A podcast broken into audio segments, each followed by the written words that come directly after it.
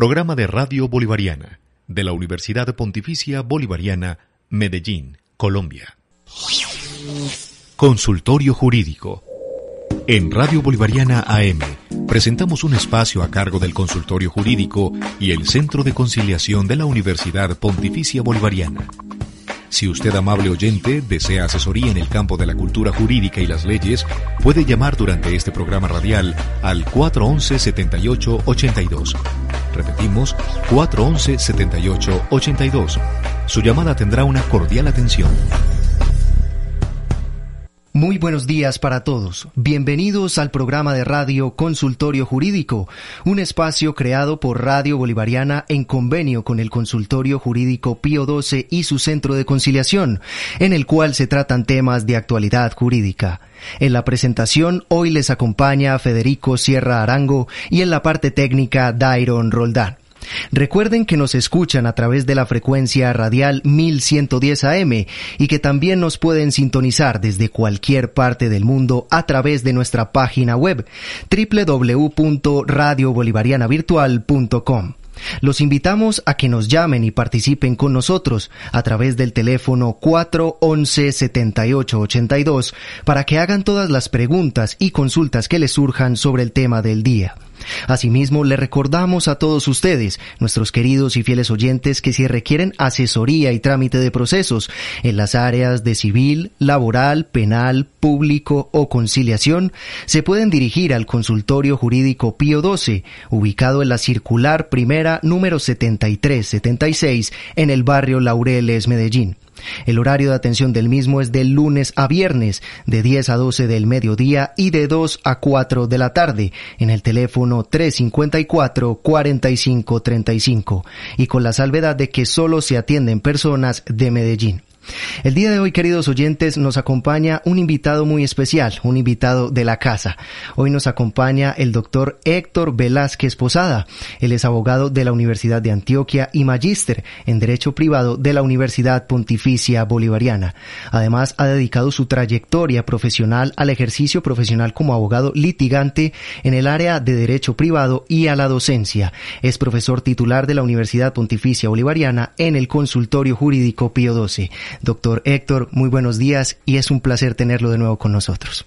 Eh, gracias Federico, un honor estar aquí otra vez en esta mi casa, la casa del consultorio y de toda la universidad. Eh, pues siempre que me invitan, pues sí, tengo el honor de venir por acá a tratar de estar con nuestros oyentes, a quienes saludo, nuestros fieles oyentes de la emisora que nos siguen desde toda la ciudad y desde muchas partes de Colombia y del mundo y eso es gratificante. Hoy quise venir especialmente acompañado con mis con las eh, estudiantes que me acompañan en un grupo académico que hemos formado que se llama Clínica de Pertenencias. Son Mariana, Laura y Mónica. Ellas las he querido traer para que conozcan de primera mano cómo nuestros oyentes se inquietan por estos temas y las diversas situaciones que, que ellos plantean y lo enriquecedoras que son. Entonces espero que hagamos un programa muy especial hoy, como todos los que hacemos. Siempre que uno tenga la atención de nuestros oyentes, siempre, siempre es muy especial. Así es, doctor. Y con nuestro invitado entonces vamos a conversar sobre la legalización de predios. Y para ello es importante tener en cuenta el siguiente contexto. Miguel lleva viviendo 10 años en una casa, pero en las escrituras aparece otra persona como la dueña. Sin embargo, durante todo este tiempo ha actuado como si él fuera el dueño. Ha sembrado naranjas, paga los servicios públicos, impuestos y el mantenimiento de los cultivos y ganado. Para este caso y otros semejantes, la persona que lleva habitando más de 10 años en un predio y que ejerza todas las actividades propias de un dueño puede adelantar un proceso judicial para que un juez lo declare formalmente como propietario del inmueble. Entendiendo entonces, doctor, esta situación, comentémosle a todos nuestros oyentes qué vamos a tratar puntualmente. Bueno, dependiendo de cómo nos rinda el tiempo, vamos a tratar de abarcar varias situaciones en lo que tiene que ver con legalización de predios, no solo esta que tú acabas de mencionar en este, en este ejemplo, que le llega mucho a nuestros usuarios, sino que también vamos a tratar de hablar un poquitico de otras situaciones que conllevan legalización de predios, como son el desenglobe, lo que la gente vulgarmente conoce como desenglobe, eh, la legalización de parte de un inmueble y lo otro son esas situaciones donde eh, se dan compras pro indiviso, o sea, figuran cinco, seis, ocho personas dueñas de un mismo edificio como forma de legalización. Entonces, vamos a tratar como de ampliar un poquitico el panorama que siempre hemos tenido, que es el de las, eh, del ejemplo que tú planteas, que es el típico proceso de pertenencia, a mirar también otros contextos. Obviamente el primero que tú mencionas, que es el proceso de pertenencia, así se llama el trámite que se hace ante los jueces para que un juez declare que una persona ha adquirido un bien por prescripción, o sea, se ha convertido en propietaria del bien porque durante mucho tiempo se ha comportado como dueña. Eh, para decirlo en forma sencilla, eh, es ir donde el juez a que el juez le haga la escritura. Literalmente el juez no hace escritura, ¿cierto? Pero el juez sí le otorga un título de propietario a esa persona. Ese es el proceso de pertenencia. Y es lo que la gente tantas veces reclama. Yo llevo poseyendo este bien, me voy comportando sobre él como si fuera dueño, pero no tengo título. Yo no lo puedo hipotecar, no lo puedo vender. Si yo me muero, entonces esto cómo va a quedar para mis hijos entonces la gente quiere tener un título y quiere aparecer en el certificado de libertad como si fuera el dueño. Ese es el primer evento que es el más, el más común, el que más eh, manejamos en el proceso y en el consultorio jurídico, que entre otras cosas, pues ese es el tema de nuestro grupo académico, que ese es un grupo de naturaleza académico de eh, la clínica de pertenencias. Doctor, le propongo que recibamos nuestra primera llamada. Muy buenos días. ¿Quién nos habla? Buenos días, habla con Luz Marina. ¿Cómo está? Para felicitarlos por este programa tan buenos que ustedes hacen, porque muchísima gente no está enterada de todo lo que ustedes nos enseñan a nosotros ahí y cometen muchísimos errores. Mi pregunta son varias preguntitas. Resulta que yo tengo una amiga, ella no quiso consultar, pues que, que la que pena, pero yo quiero consultarles por ella. Eh, resulta que ella alquiló la casa y, se, y, como eran buenos inquilinos los dejó más de 10 años en la casa y resulta que la señora perdió la casa que porque ellos empezaron a pagar el impuesto, los servicios, hacerle mejoras a la casa, entonces la señora perdió la casa. Pues hasta el momento es que está así. Y la otra pregunta es cuánto más, cuánto es lo máximo que se puede dejar un inquilino en una propiedad, así sea buen buen inquilino, porque mire lo que le pasó a la señora. La señora tenía su casa y los inquilinos se, se apoderaron de ella. Entonces, no le estoy diciendo para que la gente no alquile, sino cuánto tiempo es el, el máximo tiempo que se puede dejar un inquilino en una casa, así sea buen inquilino. Entonces, para que ustedes me respondan, por favor, y muchísimas gracias. Que Dios los bendiga y un feliz día. Lo dicho, nuestras oyentes son maravillosas, o sea, mejores preguntas no podría tener yo, son muy, ya esta pregunta nos la han formulado mucho y es una inquietud que tiene mucho la, las personas. ¿Cuánto tiempo puedo dejar yo un inquilino? Yo lo que diría es que no los deje más de 100 años, ¿sí? Lo ideal es que no los deje más de 100 años. Lo digo en forma jocosa porque en realidad no hay un término. Un inquilino, mientras sea inquilino, déjelo un año, cinco años, diez años, veinte años, no hay ningún peligro. Mientras el inquilino se comporte como inquilino, mientras el inquilino esté pagando el canon mensual, mientras esté reconociendo a la persona como propietaria, aun si no hay un contrato escrito, lo importa, o sea, es es bueno tener un contrato escrito, ¿cierto? Porque eso facilita mucho la prueba. Pero aún en las situaciones en las que no hay un contrato escrito, no importa que se prolongue mucho tiempo, no hay ningún problema. Siempre y cuando ese inquilino se comporte como dueño, porque ya doña Luz Marina nos lo dice, ya esa persona dejó de comportarse como dueño. Esa persona empezó a pagar los impuestos, esa persona empezó a hacer mejoras sin permiso del otro. Entonces, claro, eso puede pasar al, a los seis meses o puede pasar a los 15 años. Cuando yo dejo de pagar mi renta, cuando dejo de reconocer que el otro es dueño, cuando empiezo a hacer mejoras, cuando empiezo a comportarme como si yo fuera el dueño y toda la comunidad que alrededor me empieza a reconocer como dueño, pues yo ya estoy abandonando la calidad de inquilino, estoy desconociendo al dueño y por eso me voy convirtiendo en poseedor. Cambio mi calidad de tenedor a título de arrendamiento por poseedor. Y entonces en el momento en que yo empiezo ese comportamiento como poseedor, empiezan a contar los 10 años que exige la ley. Si pasan 10 años con ese comportamiento, yo puedo acudir ante el juez a que me haga la escritura. Pero entonces, que quede muy claro, no tengan dificultad de que el arriendo se prolongue más de 10 años. Eso no es ningún problema. Mientras ese arrendatario esté pagando, así sea 100 pesos, porque hay ocasiones en las que por cualquier situación se deja a una persona en, en, una condición económica muy difícil, se le deja con un pago simbólico. Págame cinco mil pesos, págame veinte mil pesos, no importa.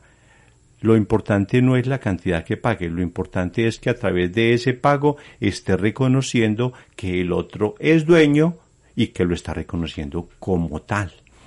Y obviamente, si va a hacer unas mejoras, pues entonces venga, amiguito, usted como, ¿por qué va a cambiar ese, ese baño? Ah, usted va a pintar. Bueno, amiguito, usted pinta y yo le pongo los materiales, etcétera. O sea, el propietario tiene que ser muy cuidadoso en eso. Pero mientras se reconozca el propietario, no importa la cantidad de tiempo. Vamos a recibir otra llamada. Muy buenos días. ¿Quién nos habla? Muy buenos días, con Luceli de Robledo. ¿Cómo me les va? Muy bien, gracias a Dios. ¿Y usted cómo ha estado? Muy bien, gracias a Dios nuestro Señor. Primero que todo, para felicitarlos por tan excelentes programas. A ustedes, doctores, mil felicitaciones porque nos sacan de muchas dudas. A Radio Bolivariana por esos programas tan especiales. Doctor, yo quería hacerle una preguntita. Eh, nosotros estamos en este momento eh, comprando un predio en, un, en, una, en una vereda, en un municipio. Resulta que en esos municipios venden muchos proindivisos. Entonces yo quisiera que usted me explicara en el momento de hacer la compra, ¿en qué debo yo basarme de que esa persona es el dueño, de que yo más adelante no voy a tener ningún problema eh, con ese predio. Otra cosita, lo que pasa es que nos hablan mucho eh, de permisos de construcción, permiso para el acueducto, permiso para la... ¿Qué tiempo se demora más o menos un permiso de construcción? Eh, que Dios me los bendiga y muchísimas gracias y sobre todo, doctor, ¿Qué debo de tener en cuenta en el momento de hacer una compra de un proindiviso? Que Dios me los bendiga y muchas gracias. Gracias a usted, doña Luceli. Impecable la pregunta y nos llega precisamente a uno de los eventos supuestos que yo planteaba cuando hicimos la presentación del programa. Y este, este sí que es un tema bien complicado hoy en, no sé si en todo el país. Yo sé que en los municipios aledaños aquí a Medellín y Oriente cercano, creo que en suroeste también, que parte del hecho de que los municipios no quieren que las, los predios cercanos, hablo concretamente de Santa Elena, en Santa Elena es muy evidente eso, todos quieren tener una finquita de Santa Elena. ¿Quién no quiere tener una finquita de Santa Elena ¿sí? Para ir allá a pasar el fin de semana. Todos lo queremos. Dairo me mira y me dice que sí, que él también quiere tener otra, ¿sí? Entonces el problema es que el plan de ordenamiento territorial, plan básico de ordenamiento territorial que tiene cada municipio, especialmente el del municipio de Medellín, no quiere que Santa Elena se convierta en un barrio lleno de casas y casas y casas y casas. No quieren. Entonces, hay una norma, no sé exactamente la extensión, que dice que en Santa Elena el lote mínimo que hay debe tener dos, tres hectáreas o algo así, dos o tres mil o diez mil metros cuadrados, debe tener una cantidad de metros cuadrados como tal y que por cada, por cada predio de un determinado tamaño no puede haber sino, por ejemplo, una vivienda. Entonces, eso impone una, una dificultad muy grande. Porque hay, así como hay campesinos que no venden su tierra en Santa Elena por nada del mundo, ante los precios que alcanzan algunos lotes y la cantidad de dinero que algunas personas están dispuestas a pagar para tener su lotecito allá donde están los silleteros, allá donde hay unos atardeceres tan lindos y todo lo demás, pues hay campesinos que se ven tentados a parcelar su, su tierrita, porque ya mis hijos no quieren trabajar aquí, todos se fueron para la ciudad, otros se fue para yo no sé dónde, entonces empiezan a vender. Entonces eso plantea un problema, y es que si uno va a comprar, tiene que averiguar en planeación con el lote y con la escritura como tal. Bueno, ¿dejan vender aquí? Sí, sí dejan vender y de qué tamaño. Y lo que yo pueda comprar, ¿me dejan hacer una construcción o no me dejan hacer una construcción? ¿Puedo hacer una casa o varias casas? No compren sin antes hacer la consulta en planeación. Pero resulta un problema. Resulta un problema y es que la ley no puede prohibir que si yo soy propietario de un lote urbano, rural, donde sea, yo tengo el 100% del derecho de propiedad, pues yo digo, no, le voy a vender a Federico el 50%. Federico, ¿me compras el 50% a la mitad? Ah, sí, Federico me compra el 50%. Muchas veces bajo el entendido de que, ve, nos dividimos la tierra. Como el municipio no deja dividir materialmente, dice, no, yo este predio, como tiene 1800 metros cuadrados, no lo dejo dividir más. Entonces nosotros nos inventamos la trampita. Venga, dividámoslo jurídicamente. ¿Cómo? Yo le vendo a Federico el 50% de mi lote y yo me quedo con el 50%. Entendemos que le estoy vendiendo a Federico 900 metros cuadrados y yo me quedo con 900. Realmente yo estoy vendiendo el 50% de mi lote. Entonces, eso me convierte, eso convierte a Federico que me quiere comprar en propietario del 50% del mismo predio. Y yo me quedo con el 50%. Frente a planeación, el bien sigue siendo el mismo un solo bien. ¿Cuántas casas puedo tener ahí? Una misma casa. Entonces Federico que me compró con la esperanza que como yo ya tengo escritura, entonces ya puedo hacer su casa.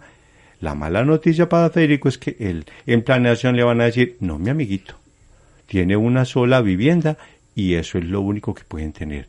Si Héctor, como le vendió el 50%, quiere compartir la única vivienda que hay ahí, que esa sí está legalizada, quiere compartirla con usted, ya ese es un problema de usted, Federico. Coge las dos piezas de atrás, media sala, hace una nueva cocina y un baño, y esa es la parte tuya, y yo me quedo con el resto de la casa. Eso es una opción que planeación no cambia. Pero que Federico pueda hacer una nueva casa, no lo dejan hacer una nueva casa.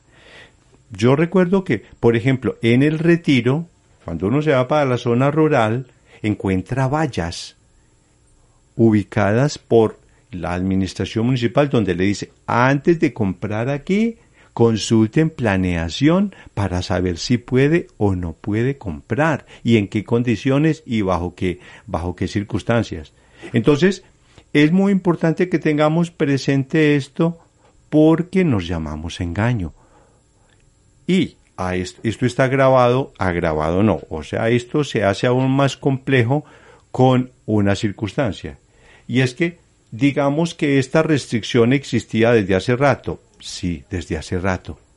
Pero hace 20 años la administración municipal prácticamente no controlaba. No controlaba, para nada. Y usted construyó, ah, pues le ponemos una multa y pare de contar. Bueno, dejemos la casita ahí. En los últimos en los últimos años se ha dado la circunstancia de que las, las autoridades ya dejaron de ser unos observadores y pasaron a ser sujetos activos. Federico, ¿construiste tu casa? Amiguito, literalmente se la tumbamos. Vamos con bulldozer, le tumbamos la casa y le cobramos lo que cuesta la eh, la tumbada de esa casa y le cobramos una multa. Entonces la gente se ve expuesta a unas sanciones urbanísticas muy complejas. Entonces, el consejo para doña Luceli es que vaya a planeación, averigüe si va a comprar, averigüe si está permitido o no. Y si van a comprar pro indiviso, o sea, un porcentaje, pues que tengan muy presente que eso no cambia la situación jurídica del predio. El predio sigue siendo el mismo. En ocasiones uno aconseja el pro indiviso cuando eh, es la única forma que tienen las personas como de medio legalizar su título. Se da mucho sobre todo en construcciones en altura, en zonas donde ya está la casa construida, y no han podido legalizar el tercer piso, por decir cualquier cosa, porque el POT, Plan de Ordenamiento Territorial, no permite en esa zona más de dos pisos. Entonces uno dice, ¿y cómo lo legalizamos medianamente a esta persona que tiene el tercer piso? ¿Cómo le legalizamos su tercer piso? Entonces, para que al menos tengan un título, uno dice, bueno, entonces véndale un porcentaje. Pero eso no es trampa que nos logre salvar las normas urbanísticas. Hoy, hay que consultar tanto el título de propiedad y al abogado civilista como al abogado que sepa de normas urbanísticas. Le recordamos que nos pueden llamar y participar con nosotros a través del teléfono 411-7882. 411-7882. También le recordamos que el día de hoy nos acompaña el doctor Héctor Velázquez Posada y con él estamos conversando sobre la legalización de predios. Entonces, este tema del proindiviso es, es demasiado, es demasiado eh, relevante hoy porque ese es el fenómeno, es una expresión de la expansión de la ciudad de Medellín y de la, del área metropolitana hacia los municipios vecinos. Entonces, es es la limitación que en ocasiones la gente desconoce, es la forma como, como tratan de legalizarles un negocio que no se puede legalizar. Entonces, definitivamente hay que alertar a la gente que este tipo de situaciones son muy complejas. Al final yo mencionaba un tema que es bien importante, que es el que tiene que ver con la situación que se presenta cuando se refiere a edificaciones donde solo hay una parte legalizada y hay otra parte que no se puede legalizar. Hoy el derecho urbanístico, como lo decía, todo lo que tiene que ver con el plan de ordenamiento territorial y todas las normas que lo reglamentan, tienen tal importancia que definitivamente alcanzan casi que el nivel que tiene el derecho civil en lo que tiene que ver con definir quién es el propietario y en qué condiciones. Entonces, hoy, para uno saber si puede comprar o no puede comprar, en qué condiciones, para uno saber si el título de uno va a ser el que uno espera, uno tiene que saber en qué condiciones está el plan de ordenamiento territorial. ¿Por qué? Porque es que ese, plan de ordenamiento territorial es el que nos dice si la universidad puede construir aquí un edificio de 20 pisos o no puede, si al lado del aeropuerto o la Herrera puedo hacer un edificio de 10 pisos o no puedo, si en Santa Elena puedo hacer un edificio de 10 pisos. Esa, ese derecho urbanístico hoy es absolutamente indispensable consultarlo. ¿Quién maneja ese derecho urbanístico? En principio, cuando uno va a hacer un negocio de esos, lo ideal es consultar en las curadurías. Los arquitectos obviamente también conocen esto, pero es en las curadurías, porque en las curadurías es que están los funcionarios que conocen esta normatividad y le dicen a uno se permite, no se permite. Por ejemplo, eh, cosas tan sencillas como esto, no, es que yo voy a comprar para ese, esa casa para hacer unos billares ahí. Ah, qué bueno, unos billares. No, muy bien. Si es que en la zona casi no hay billares. Ah, muy bien.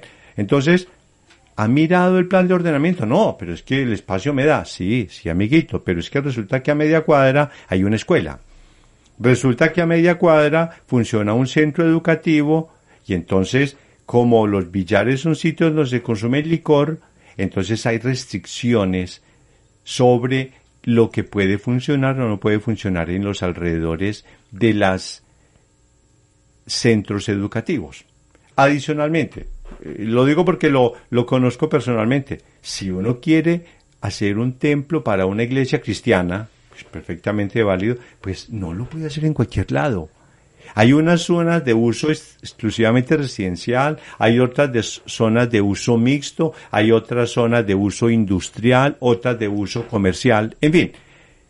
El, la ciudad está dividida de acuerdo al uso que está permitido y al que no está permitido. Entonces, cuando vamos a hacer un negocio con miras adelantar una, una determinada construcción o un determinado uso, hay que consultar esto, hay que consultar al abogado, pero también hay que consultar a la curaduría y a planeación para que nos digan si ese uso está permitido o no está permitido. Porque insisto en lo que yo decía ahora. Hace 20 años todos construimos, todos hicimos garajes sin permiso de planeación y hoy nos da risa contar la picardía de que en el puente de Reyes o yo no sé cuándo abrimos el garaje y nadie se dio cuenta.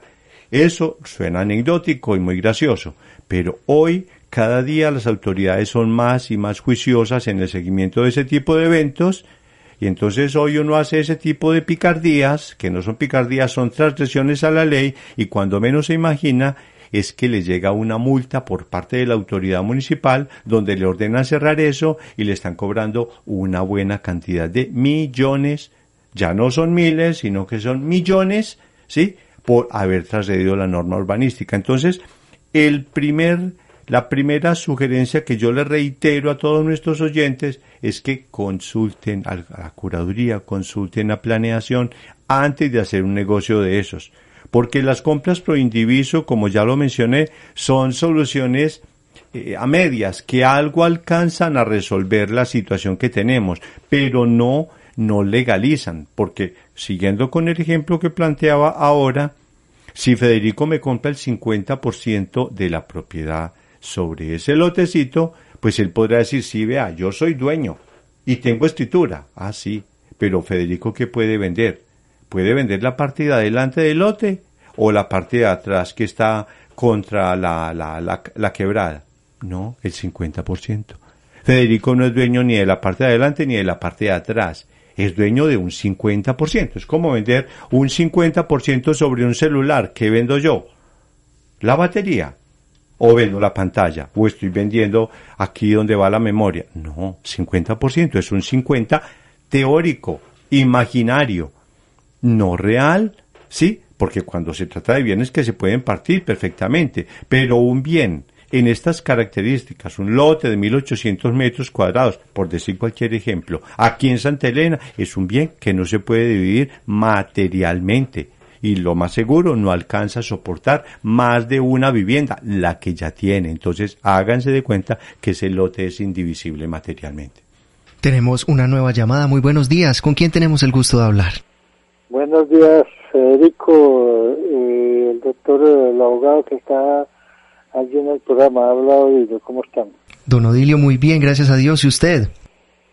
tengo esta inquietud. La primera, en las ciudades que son principalmente las ciudades donde hay curadurías, ya no existen las oficinas de planeación municipal y por ende perdieron toda autonomía o toda competencia esas oficinas de, de, planeación porque ya las eh, tiene plenamente las curadurías o eh, parcialmente existen para X trámites, tanto las curadurías como las como las, em, las líneas de planeación.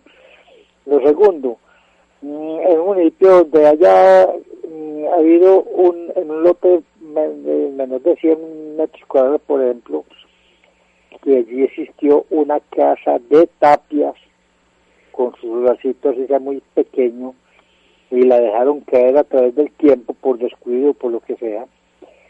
Eh, se pues posiblemente en ese municipio se pueda volver a construir una casa pues porque allí existió y es una zona eh, urbana entonces yo no creo pues que allí ya ya no estar para que eh, se impida la construcción de una casa ya más moderna o en material, como se dice.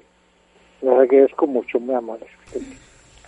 Bueno, entonces agradecemos a don Odilio la llamada, pues es, muy amable. Prácticamente lo que nos está haciendo es unas precisiones que son bien importantes. Eh, cuando yo hablo de curadurías y hablo de planeación, me refiero es a situaciones no solo las de Medellín, porque si nuestra emisora fuera la emisora del pueblo y no saliera de aquí, como pasa con algunos municipios, pues uno sabría que no nos escuchan más allá de Santa Fe de Antioquia. Pero como aquí nos están oyendo desde, desde Neiva o Neiva York o Bogotá o Bucaramanga o El Retiro, entonces hay que tratar de hablar en forma genérica para que quepa para todas las, las, condiciones. Lo que él dice es verdad, pues la labor que hasta hace unos años cumplía la cura, planeación municipal, pues eso fue delegado en estos entes que son medianamente privados públicos, tiene una función ahí mixta, que son las curadurías. Ellos son los que se encargan de legalizar todo ese tipo de, construcciones, autorizarlas y todo lo demás.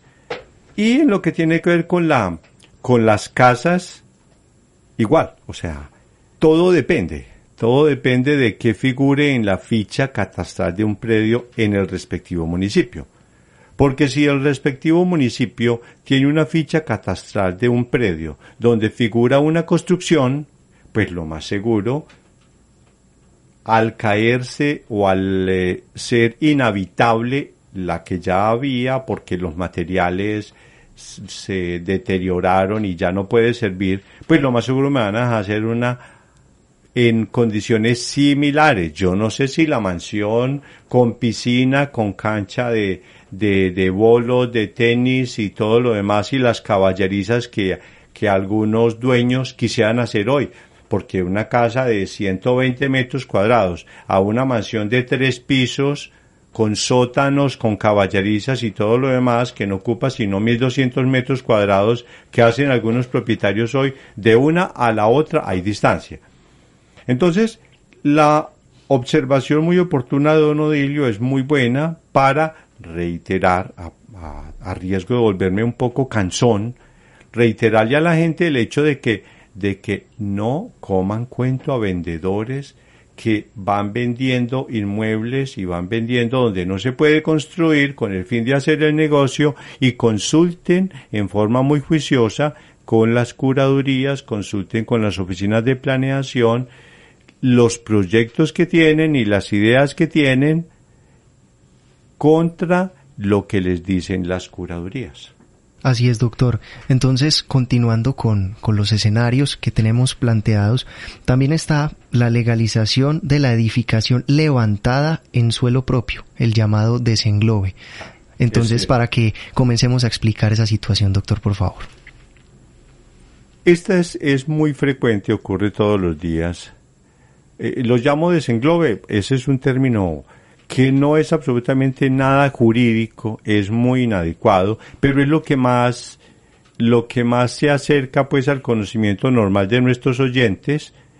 Desenglobe creo que inicialmente era una un mecanismo, el mecanismo que se utilizaba para que las empresas prestadoras de servicios públicos domiciliarios dividieran la prestación de servicio y sacaran contador para el apartamento 1, para el apartamento 2, para el 301, para el 305. Entonces, cuando las personas lograban finiquitar ese trámite, decían, no, ya estoy haciendo el desenglobe. Realmente el desenglobe, desde el punto de vista jurídico, es convertir el lote de terreno de 150, 200 o 300 metros, que desde el punto de vista jurídico es un solo inmueble, no es sino la matrícula 01 2542, convertirla en dos, tres, cuatro, cinco inmuebles distintos, darles entidad jurídica, porque materialmente ya existen. Ah, sí, son seis apartamentos y un local comercial el local comercial que está en el primer piso, más un apartamentico chiquito que quedó en el primer piso, más los otros cuatro apartamentos que hay en los, en los cinco pisos. Entonces, físicamente ya existen. se le dan usos separados, inclusive en muchas ocasiones tienen servicios públicos ya, pero no tienen la división jurídica. Entonces, para que existan a nivel jurídico el 301 y el 302 y para que exista el local como un inmueble independiente, se necesita hacer un trámite que se llama la constitución del reglamento de propiedad horizontal. Es un mecanismo que se utiliza para diferenciar lo que son los bienes comunes y los bienes particulares. Porque cuando yo soy dueño de todo un bien, yo soy dueño de todo lo que hay ahí. Desde las columnas, los ladrillos, todos los azulejos y todo lo que se ha levantado la cocina y todo lo demás. Entonces no hay que preguntarse, Héctor, ¿de qué es dueño? ¿Es dueño de todo? Lo bueno y lo feo que hay ahí. Mientras que cuando hay un reglamento de propiedad horizontal, ya lo que hay que preguntar es saber cuál es el apartamento de Héctor. Ah, el apartamento de Héctor es el 301. Bueno, perfecto. La pregunta es, ¿la losa que divide mi apartamento con el segundo piso de quién es? ¿Es mía? ¿Y hasta qué punto? Las columnas que permiten que haya un segundo, tercer piso y que haya un techo, ¿de quién son propiedad? Entonces el terreno es de quién? El terreno es del habitante del primer piso y él puede construir hacia abajo y el del tercer piso puede construir hacia arriba. Ese tipo de situaciones son las que maneja un reglamento de propiedad horizontal. Un reglamento de propiedad horizontal manifiesta cuáles son los bienes propios individuales y cuáles son los bienes comunes. Entonces dice que, por ejemplo, el lote de terreno, el techo, las vigas, las losas, todo ese tipo, la fachada, el techo y todo, esos son bienes comunes. No son propiedad ni del habitante del, del, último piso ni del habitante del primer piso. Son bienes comunes, no pertenece a ninguno de ellos. Y también dice cuáles son mis bienes, dentro de qué perímetro está el bien particular de Héctor hasta dónde va mi propiedad y que esos otros bienes, que son bienes comunes, son propiedad de todos los que somos dueños del edificio en un porcentaje, ¿sí? Y entonces ya hay una persona jurídica que se crea para eso y esa persona jurídica es la que asume todas las obligaciones. La existencia o no existencia de un reglamento de propiedad horizontal es lo que permite o no permite, y aquí entroncamos con el primer tema, que cuando una persona posee, por ejemplo, un segundo piso, posee, es poseedor y quiere que el juez le haga la escritura pública, quiere hacer su proceso de pertenencia, pero no existe un reglamento de propiedad horizontal, no es posible hacer el proceso de pertenencia porque no existe el mecanismo intermedio que se llama reglamento de propiedad horizontal, entonces el juez no sabe exactamente y el juez no lo puede crear en la sentencia. Seguimos entonces recibiendo sus aportes. Muy buenos días. ¿Quién nos habla? Mm, buenos días, muchas gracias eh, para participar en el programa. Eh, yo le hago así un comentario breve. Yo vivo en el apartamento 301 y en, la parte de arriba vive en el 302 otra familia. Somos, aparte, la dueña nos vendió. Eh, ¿Qué pasa? Yo en esta propiedad, yo estoy hace 20 años que yo soy la dueña. En el segundo piso la dueña no ha vendido, tiene arrendado. ¿Y qué pasa? Que en la escritura que yo tengo y en la escritura que tiene la señora, la señora que ya falleció, que no la vendió, eh, reza de que el 50% de la terraza es del primer piso y el otro 50% es del otro de la del segundo piso. Entonces mi pregunta es esta. Ella en este momento tiene arrendado pero yo pienso que si algún día ella que según pues me han comentado ella quiere vender si ella vende ese segundo piso cómo serían entonces los trámites o qué tendría yo que hacer o, o se podría eh, negociar ese 50% que le corresponde al primer piso entonces pues yo no sé nada únicamente yo quiero asesorarme y preguntar porque uno no sabe qué puede suceder, porque la misma escritura tenemos los dos. Y esa escritura reza ese 50%. A ver si ustedes me hacen el favor y me dice si, si me entendió o qué preguntas me quiere hacer. No, está muy bien planteada la, la, la, inquietud suya. Muchas gracias por su llamada. Viene perfectamente al tema que estamos mencionando. Ese es uno de los temas de, de bienes comunes. Esos son los temas que se regulan precisamente en el reglamento de propiedad horizontal o desenglobe. Como conoce la gente, siempre insisto pues en utilizar los dos términos para que nuestros oyentes lo, lo, lo entiendan. Entonces, a ver, el caso de, de nuestra oyente, si yo creo que es lo normal, es que no sé, si la terraza no existe como bien independiente, entonces lo que significará es que dentro del reglamento del propiedad horizontal dijeron que el, eh, la, la, terraza, ¿sí? Iba a ser un bien común, pero un bien común de los dos apartamentos.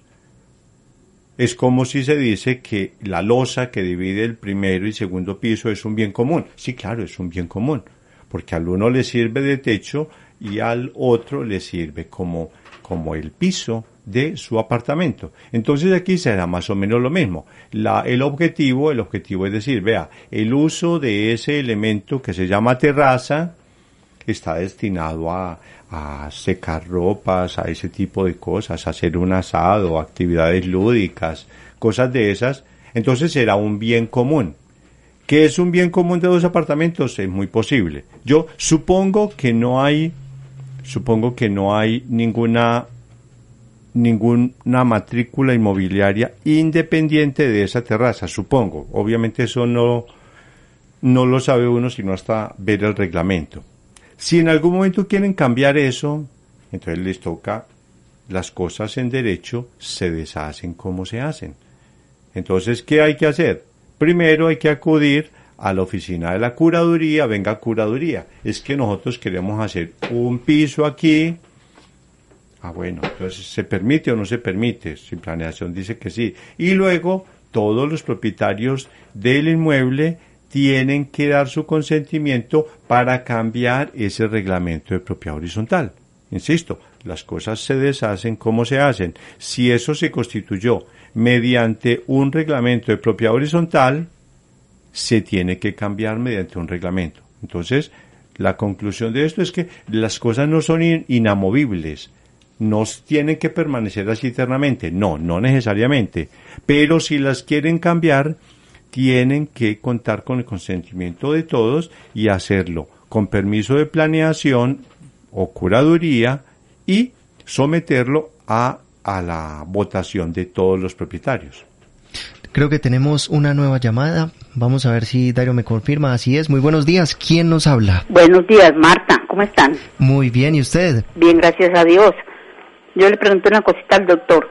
Vea, yo uh, tengo una sola hija y tengo una casa. La casa pues figura a nombre mío, fue una herencia, fue una herencia y pues eh, partimos, la, es una propiedad horizontal. El primer piso es de una hermana, el segundo es el mío, el tercero pues es de otra, ¿cierto? Pero yo pues yo tengo mis escrituras de la mía. Entonces mi esposo dice que yo, me casé con él cuando ya nos habían dado la herencia, pues cuando ya tenía yo mi casa. Entonces yo me casé con él después. Entonces, mm, pero él quiere que venda la casa. Si yo llego a vender la casa, ¿a él le toca la mitad o no?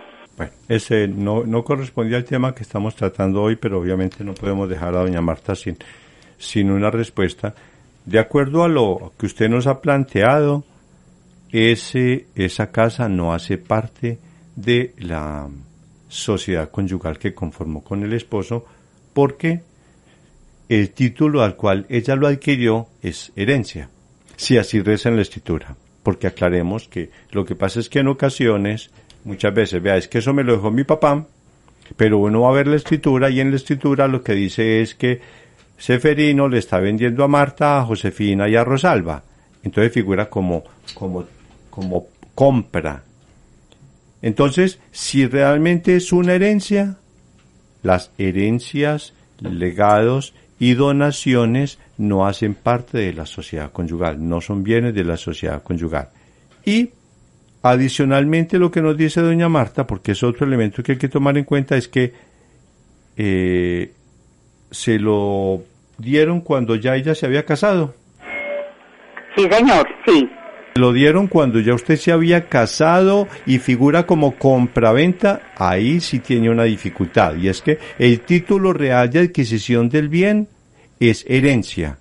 Pero lo que figura en la escritura, hay, habría que mirarlo, es compraventa. Si figura compraventa y es posterior al matrimonio, podría tener un motivo de discusión con el esposo, porque según el título formal, que es compraventa, y el momento en que fue adquirido, que es posterior al matrimonio, hace parte de la sociedad conyugal.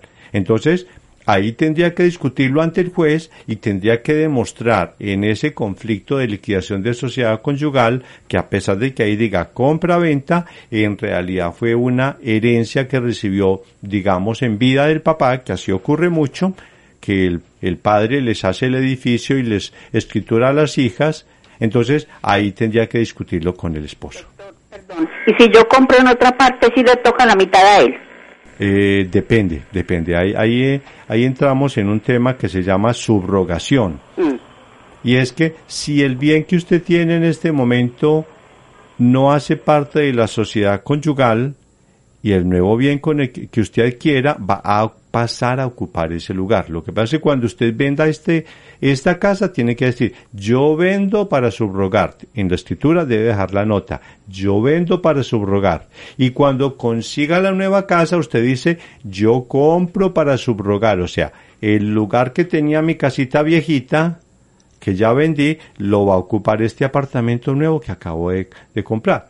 Entonces, el objetivo que tiene la ley en esos casos es que el bien que usted tiene y que no es parte de la sociedad conyugal, el bien o ese dinero siga estando por fuera de la sociedad conyugal para que no haya un enriquecimiento por parte de su cónyuge de algo que no trabajó.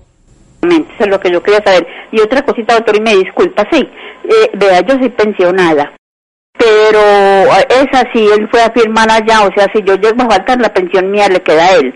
Yo tengo mi hija, yo ya les dije que si en caso que yo llegue a faltar, que le dé mi pensión a mi hija. Eso no se puede hacer ahora en vida allá eh, en, en Colpensiones, de que mi No se puede. Perdón que la interrumpa, pero no se puede. No. Ese tema de las pensiones las regula el Estado y el Estado dice a través de una normatividad muy especial que las pensiones no son para quien uno guste, las pensiones son o para el cónyuge o compañero permanente con quien se convive o para los hijos menores de edad hasta que cumplan la mayoría de edad, máximo hasta los 25 años, o los hijos que son discapacitados o tienen, o tienen discapacidad permanente y mientras ellos vivan o mientras tengan esa, esa discapacidad. No puede uno decir, le voy a dejar a Dairo que es tan querido pues la pensión porque es que pobrecito. No, no, no, y es que la pensión no es una gracia, no es un bien mío. La pensión es una, es un beneficio que me otorga el Estado y la posibilidad de que pase a otro u otras personas está sujeto a unas condiciones, no a mi voluntad. Y como es costumbre, quisiera pedirle algunas ideas finales, unas conclusiones de lo que hablamos en nuestro programa. Bueno, en lo que tiene que ver con el proceso de pertenencia como tal, es muy importante y este es un tema que nos genera bastantes inconvenientes en el consultorio jurídico porque nuestra voluntad de colaborar, colaborarle a nuestros usuarios es muy grande, pero en ocasiones pasa mucho con nuestros usuarios que viven en, en zonas altas de la ciudad. Hay veces eh, que fueron objeto de invasión hace 30, 40, 60 años. Entonces las personas vienen con su papel de compraventa, literalmente papel de compraventa, con el deseo de que se los legalicen de que háganme el proceso porque es que yo llevo allá 40 años y si sumo lo de mi mamá, pues ya van a ser más de 60 años. Entonces, eso está muy bien. Pero en lo que tiene que ver con ese tema, si la persona no tiene conocimiento de quién es el propietario, quién figura en la oficina de registro, no es posible hacer el proceso. Esa es la primera averiguación y ese es uno de los puntos que es el objeto de nuestro grupo de estudio en el consultorio jurídico, grupo de pertenencias, y es mirar cómo podemos resolver un poquitico esta dificultad que aqueja a demasiadas personas. Porque las personas saben que tienen su vivienda, que la construyeron, que llevan ahí N número de años, más que el tiempo que la ley exige y todo lo demás, pero no tienen ni idea de quién es el propietario. Y hay veces encontrar la respuesta a esa pregunta es muy complejo, es muy complejo porque la información no, no es accesible para el ciudadano común, inclusive hay veces es inaccesible hasta para un abogado que sea muy, muy dirigente.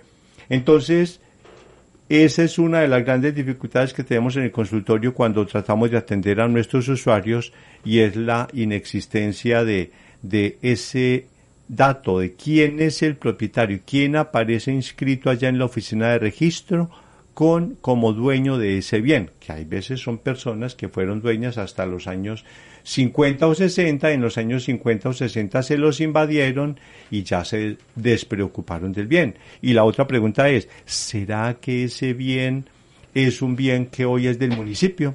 Porque ahí sí, para despedir nuestro, nuestro programa hay que decirlo, cuando un bien es del municipio no es posible hacer un proceso de pertenencia. Sobre los bienes de las entidades públicas no procede el proceso de pertenencia porque son imprescriptibles. El único que puede hacer la escritura sobre un bien que figura a nombre del, eh, del municipio es el mismo municipio mediante las resoluciones de adjudicación, pero no el proceso de pertenencia.